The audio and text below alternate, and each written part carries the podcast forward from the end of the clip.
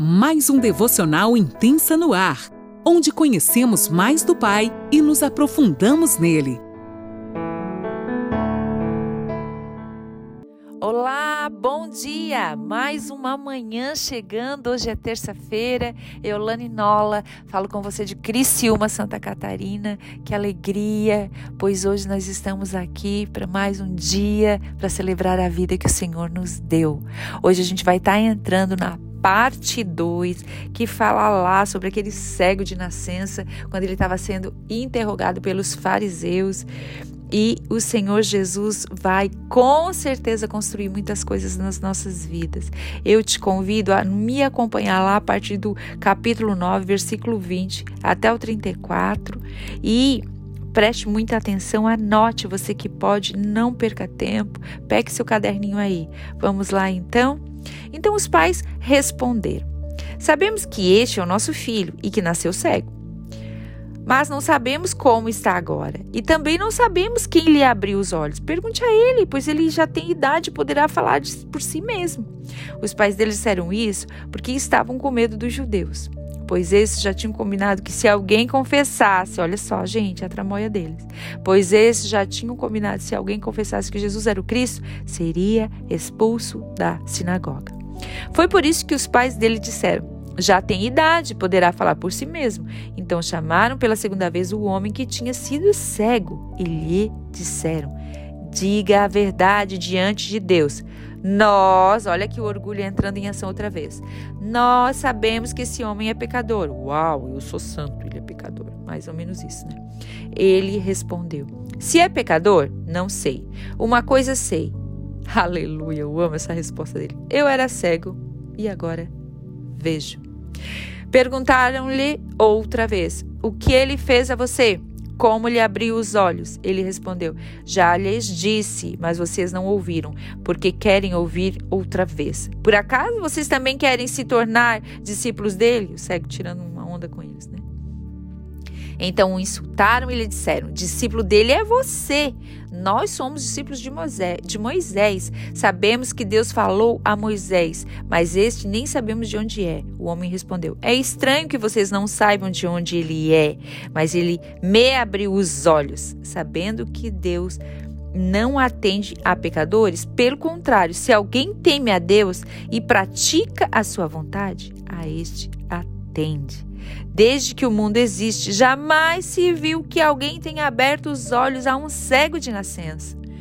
Se este homem não fosse de Deus, aleluia, não poderia ter feito nada. Mas eles disseram: Você nasceu cheio de pecado, quer nos ensinar? E o expulsaram. Gente, fariseu é assim, né? Não concorda comigo, sai daqui. Olha a religião dali. A religião a religiosidade impregnada. Então a gente vai continuar com o que os fariseus ali, né, o interrogatório todo ali que eles estavam fazendo com o homem que havia sido curado. Lá no versículo 20, os pais do cego, com medo dos religiosos, porque eles poderiam ser expulsos da sinagoga, eles disseram: Sabemos que é nosso filho, sim. Agora, como você está vendo, mas nem imaginamos como ele foi curado. Pergunte a ele, pois ele já é adulto, ele que responda, tipo, ele que se defenda. Sabiam que, queriam, que iriam ser punidos, gente. Eles iam ser expulsos da sinagoga e quem sabe coisas piores, né? Então se calaram. Havia perseguição e punição severa para quem cria em Jesus. E você aí? Tem sido perseguido de alguma maneira na sua faculdade, no seu trabalho, onde quer que você esteja? Qual seria a nossa reação se realmente a gente fosse perseguido, né? Quero deixar isso aqui para a gente ficar refletindo. Se a gente realmente fosse perseguido, expulso, apesar de que, de algumas maneiras, às vezes a gente é expulso de algumas rodas, mas eu glorifico a Deus, porque o selo dele está em nós e tem lugares que não cabe para nós mesmos. Mas mesmo assim eu quero deixar essa pergunta. Vamos refletir sobre isso. Será que a gente, o que a gente faria se a gente fosse expulso realmente? Seríamos como os pais desse cego, que com medo se calaram? Ou, quem sabe, teríamos uma reação diferente? Então, mais uma vez, chamaram o homem. Fale diante de Deus, tipo botando o homem na parede, né? pois nós sabemos que esse homem é pecador. Olha a soberba, gente, eles eram muito arrogantes. Eles queriam intimidar o cego. Nós que somos de Deus, sabemos que ele não é, tipo assim, eu sou o cara, né? Meio que encurralando o pobre homem. O cego então disse: Se ele é pecador, eu não sei, gente, mas que eu era cego e agora eu vejo isso, eu sei. Glória a Deus por isso, aleluia. Pessoal, quando a graça de Deus nos encontra, não tem para ninguém. Olha, eu não sei o que houve, não se trata de mim, eu era uma coisa, o meu passado já não me condena mais porque Cristo mudou a minha vida. Eu era cego e agora eu vejo. Eu não sou mais aquilo que eu era porque Ele me libertou. E ponto. Vem coragem até da onde a gente nem imagina. Pensa você lá, você teria essa coragem? Gente, na hora que Jesus tem encontro conosco, meu Deus, vem uma ousadia que é dele mesmo, não é nossa. Mesmo assim, lá no versículo 27, eles insistiam com o homem que era cego. Só se você é discípulo dele, nós não somos, nós somos de Moisés. E é porque eles ficavam incomodando o homem, zicando, né, como se diz aqui. E o homem, mas eu já repeti tantas vezes. Então vocês querem mesmo ser discípulo dele? Vocês também querem? Parem de me encher. Esse homem realmente era discípulo de Jesus. Tipo assim, gente, eu tive encontro com ele e vocês não têm mais nada para dizer.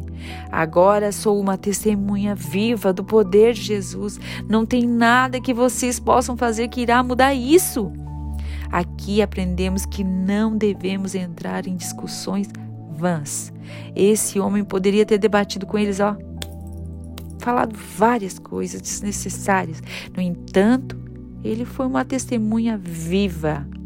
Ele caminhava e ele era testemunha daquilo que Jesus tinha feito na vida dele. Como está o meu e o teu testemunho? Como as pessoas estão nos lendo? Nós temos sido essa carta viva como esse homem? Gente, não é no muito falar, mas a nossa vida diária, cotidiano, aquilo que é natural, aquilo que é trivial. É ali que a gente precisa refletir Jesus. Lá no versículo 30 ao 34. É estranho que vocês não saibam de onde ele é, diz o cego, mas eu só sei que eu vivia na cegueira, na miséria, numa vida onde ninguém me olhava e agora eu estou curado. Ele parou por mim, ele me curou e agora eu vejo.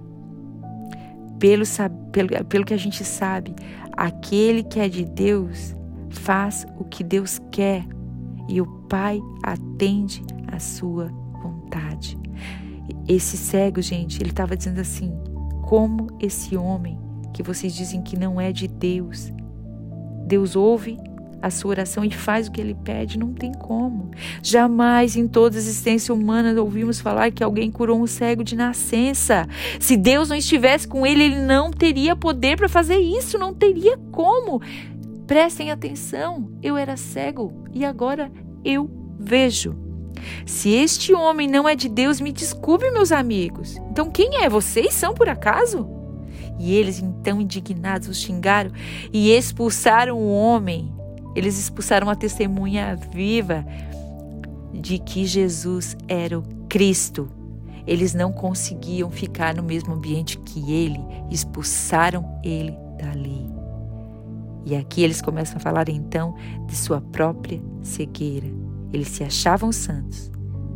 Afinal, aquele homem era cheio de pecados. Eles eram o tal. Eles não, não eram. Expulsaram o homem dali porque não conseguiam ficar na presença viva que eles teriam que olhar com os próprios olhos, testificar de que Jesus era o Cristo. E muito mais sobre a religiosidade deles a gente vai aprender amanhã.